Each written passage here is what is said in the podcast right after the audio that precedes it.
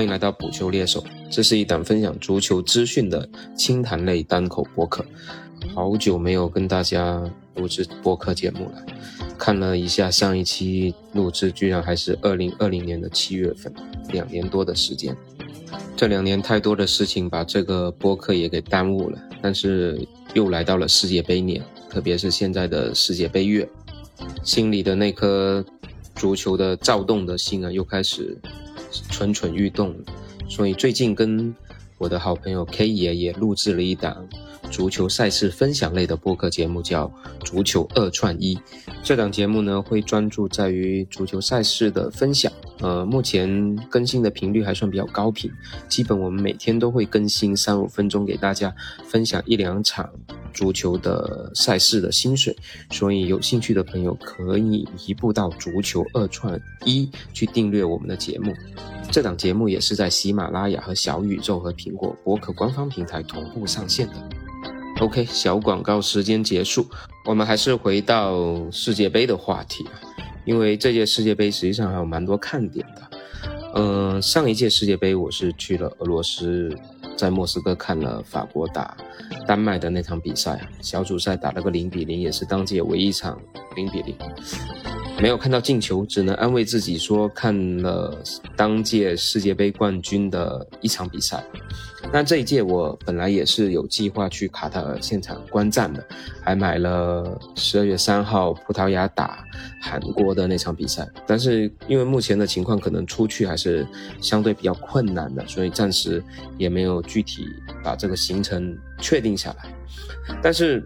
世界杯始终是一个。受关注的一个话题和看点吧，所以包括我以前在做足球杂志的时候，在做足球之夜的时候，零四年到零七年，我记得那个时候其实每逢大赛啊，我们都会做一本这种观赛指南。包括现在，我觉得好像基本上所有的体育媒体，包括体育自媒体，也都会有保留这样的习惯。嗯，一个观赛指南呢，可以让大家更清晰地了解到当届赛事，包括各支球队、各个球星的一个基础面。所以呢，基于这个这种，嗯，你说是媒体情节，或者是有这种习惯还好吧，所以也想给大家去做一系列的卡塔尔世界杯的一些前瞻性的东西。所以这也是这档栏目在两年之后死灰复燃的一个初衷吧。这种大赛前瞻最直接的就是按照小组的分组，然后每个组每个组这样的过，聊一聊每支球队的近况啊，聊一聊每支球队的综合实力啊，包括的看点球星之类的。呃，我们也免不了熟，然后还是也会按照这种最基础面的东西来给大家做几期的系列分享吧。但这第一期呢，我们肯定是从东道主卡塔尔所在的 A 组开始啊。A 组的四支球队分别是来自欧洲的荷兰、来自非洲的塞内加、来自南美洲的厄瓜多以及来自亚洲的东道主卡塔尔。从这四支球队的牌面实力来说，东道主卡塔尔无疑是算是抽到一个好签了。因为除了荷兰之外，其他的两支球队虽然声名在外，但是我觉得他们的综合实力还是有得一拼的。那说到东道主，那我们第一支球队就从东道主开始聊起来吧。出于对东道主的尊重，我们把无冕之王荷兰放到后面去说。说到卡塔尔，相信大部分中国球迷应该都不会感到陌生。哎，这支球队也算是我们的这几年的一个宿敌吧。但自从二零一零年十二月获得了这个世界杯。主办权的身份之后呢，卡塔尔实际上在国家队这个层面，在足球这个领域是投入了大量的资源的，而他们之前很喜欢的规划策略，实际上已经逐渐被抛弃了，而是去全球，特别是非洲地区，搜寻一些小孩非常有足球天赋的小孩，然后从小就引进到卡塔尔来。到他们的自己的足球学校去培养，长大之后可以潜移默化的这种自然化的变成卡塔尔自己的足球明星，而其中最著名的就是卡塔尔那个精英足球学院了，以他们的那个足球精英学院梦想计划，英文全称好像是叫 The Spiral Academy Football Dreamer，而虽然这是卡塔尔第一次出现在世界杯的舞台啊。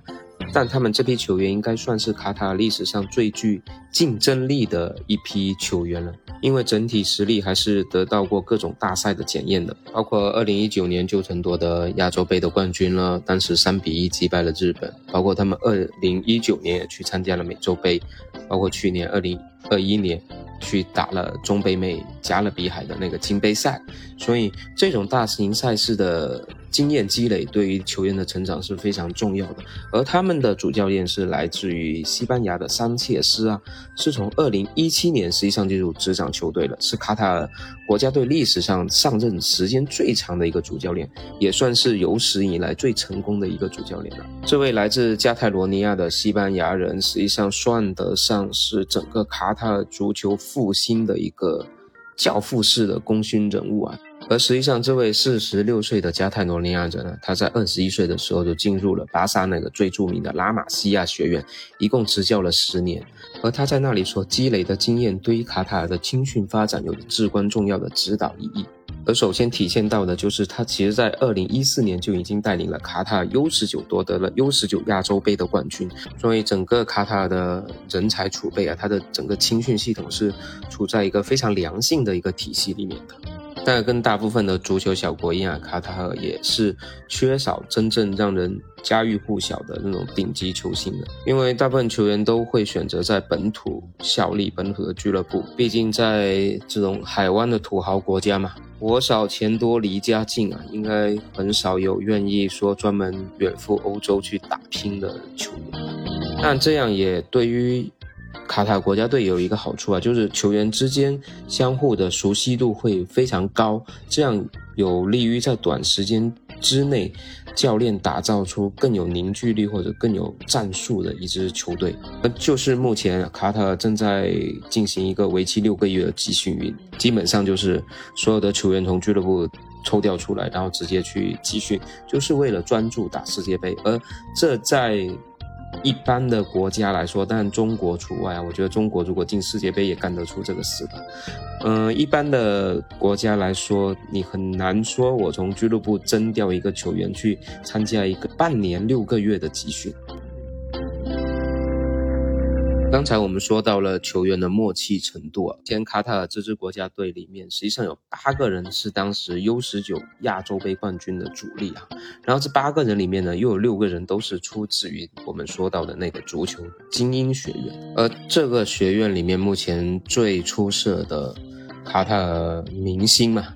应该就莫过于阿里了。这位二十六岁的前锋啊，他已经打破了国家队的多项纪录，而且是目前卡塔尔国家队历史上的最佳射手。一九年的时候，他就在亚洲杯是球队取得冠军的关键先生啊，打进了九个球，创造了单届亚洲杯的进球纪录。而阿里应该就是他们在本届世界杯在第一次亮相世界杯的时候。呃，打进一球，取得一分，再争取一场胜利的一个关键人物了。不过要实现这个目标，还是有相对的难度的。首先，荷兰应该是比较难迈过的一道坎。而塞内加尔这种非洲球员，他的战术风格什么的，我觉得应该算是一个高级版的卡塔尔。唯一能碰一碰的，可能就是厄瓜多尔，来自南美的厄瓜多尔。那么我们正好顺着赛程来聊一聊东道主卡塔尔第一场的对手，来自南美洲的厄瓜多尔。我们来聊一聊厄瓜多尔这支球队实际上这支球队已经连续三届参加世界杯了。这支球队，我相信给很多球迷的感官就会觉得，嗯，比赛不好看，比较沉闷，因为他们守强攻弱的这个特点呢，其实并不太南美，比较欧化，给很多球迷的印象我。感觉应该都是，哎，这支球队很容易踢出小球，很容易产生平局。这对一些彩民来说，倒是一支嗯比较好捉摸的球队啊。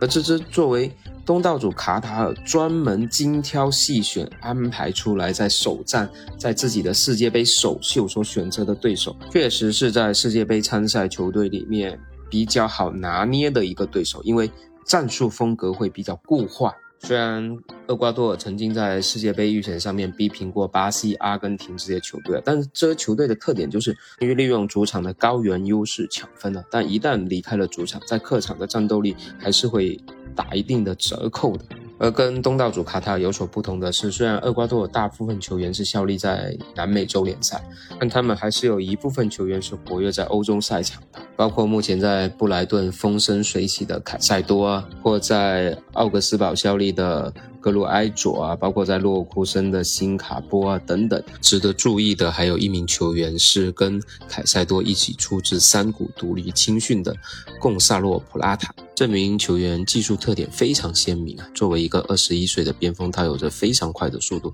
一对一的能力也非常不错。零一九年曾经率领厄瓜多青年队拿下了南美青年足球锦标赛的亚军，随后又在 U 二零的波兰世青赛上面拿到了铜球奖。所以这个小孩，大家可以关注一下，我觉得有可能是本届世界杯会打出来的一个新星。如果回归到整个球队的实力跟他的成绩，实际上我对他这届世界杯之旅。并不是特别的卡，因为除了卡塔尔实力较弱之外呢，对厄瓜多尔来说，其余的两个对手，包括塞内加尔、荷兰，对于他们来说，应该都是比较难啃的骨头啊。从牌面实力来说，基本上。嗯，我觉得取胜的难度还是很大的。而卡塔尔，他虽然实力较弱，但人家有东道主身份呢，有其他各种场内场外的因素加持，所以这就是我并不太看好厄瓜多尔这次世界杯之旅的一个原因。OK，我们顺着这个思路啊，我们往下走，我们来了解一下另外一支球队，来自非洲的塞内加尔吧。塞内加尔实际上是第三次的世界杯之旅了，上一次还要追溯到他们二十年前，但他们那一次是首秀就惊艳了全世界啊！他们在揭幕战上爆冷击败了卫冕冠军法国队，震惊足坛啊！然后还随后一路杀进八强，而这个八强的成绩就是他们世界杯历史上最好的成绩。在第二次的世界杯之旅，二零一八年的世界杯小组赛上，他们又诞生了另外一个有趣的记录啊！他们当时跟日本队是同积四分，但是因为罚牌数比那个日本队多，所以遗憾的成为了历史上第一支因为公平竞赛规则被淘汰的球队。说起本届的塞内加尔队啊，其实还是有蛮多看点的，包括他们的头号球星马内啦，包括目前效力于切尔西的门将门迪啦，包括后防线上的库里巴利啦，包括图雷啦，这些基本都是一些球迷耳熟能详的名字啊。呃，包括他们的主教练西塞，哎，也是一个传奇的人物啊。但他们从二零一五年执教塞内加尔以来呢，保持着百分之七十的胜率，哇，这个胜率还是挺恐怖的。作为一个国家队的主教练，而且在非洲区也有不少的强队，还不是都是云南球队，所以这也可能也是塞内加尔目前世界排名能达到第十八位的一个重要因素吧。从目前来看，这支塞内加尔其实中后前场都是有非常强的实力选手的，包括我们刚才提到的在切尔西坐稳主力的门迪，后防线上的库里巴里啊，及在前场游弋的马内，再加上萨尔啊、格耶啊、昆亚特这些在英超效力的球员，我觉得这些人揉捏在一起，已经足以让塞内加尔在世界杯赛场上对抗任何的一支强队。如果他们坚持起防守反击，足够让任何强队头痛的。包括本小组实力最强的无冕之王荷兰。那么接下来我们也聊一聊荷兰吧，这是本小组的最后一支球队，也是球迷关注度最高的一支球队。作为缺席了上一届一八年俄罗斯世界杯的无冕之王荷兰队啊，我觉得他们跟世界杯好像就是过山车的一个一个关系。一路都能让你在世界杯这个赛事上面感受到荷兰队的一些起起伏伏。但这一届我对荷兰队还是有所期待的，毕竟在范加尔的带领下，他们是从欧洲国家联赛小组里脱颖而出啊。除了第一场意外输给土耳其之外，他整个赛季都保持不败啊，胜球最后高达二十五个，进了三十三个球，丢了八个球。说整个荷兰在范加尔的调教下又有了内味。这一届的荷兰队明星球员，大家应该都会相当熟悉了，基本都是活跃在五大联赛的主力，基本都是名将，范戴克啊、德胡耶啊、德里戈特啊、阿肯啊、德佩啊、德容啊等等等等等等。这里可能大家会稍微关注的就是德佩了，因为脚风非常的顺啊，整个预选赛打进十二个球，助攻六个球。另外还有一个就是目前效力国米的非裔邓弗里斯了，我觉得他会是一个荷兰队世界杯上面的一个爆点。所以每届世界杯基本都会有一些比较好的后卫或者一些后卫的名场面打出来，邓弗里斯应该具备这样的潜质。而荷兰队首场比赛的对手是塞内加尔。这场比赛，队长范戴克能不能成功的防守住昔日的利物浦队友马内，将会是荷兰队取胜的一个关键。荷兰队一旦能啃下这个骨头，应该小组出线基本就是没什么难度吧。我们不能说。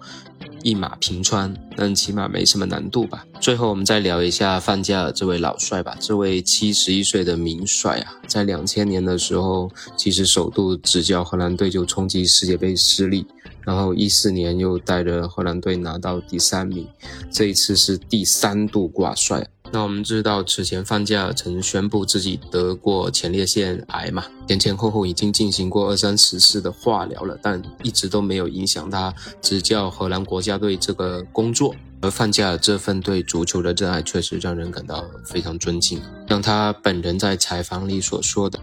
人生中已经经历了太多太多的事情，包括疾病和死亡，而因为这些经历，让他变得更加的富有。而面对可能是他最后的一届世界杯征程，让我们一起祝福放假。OK，本期的节目就到此为止，感谢您的收听，欢迎订阅本节目，下期再一起来聊聊世界杯 B 组的情况，再见。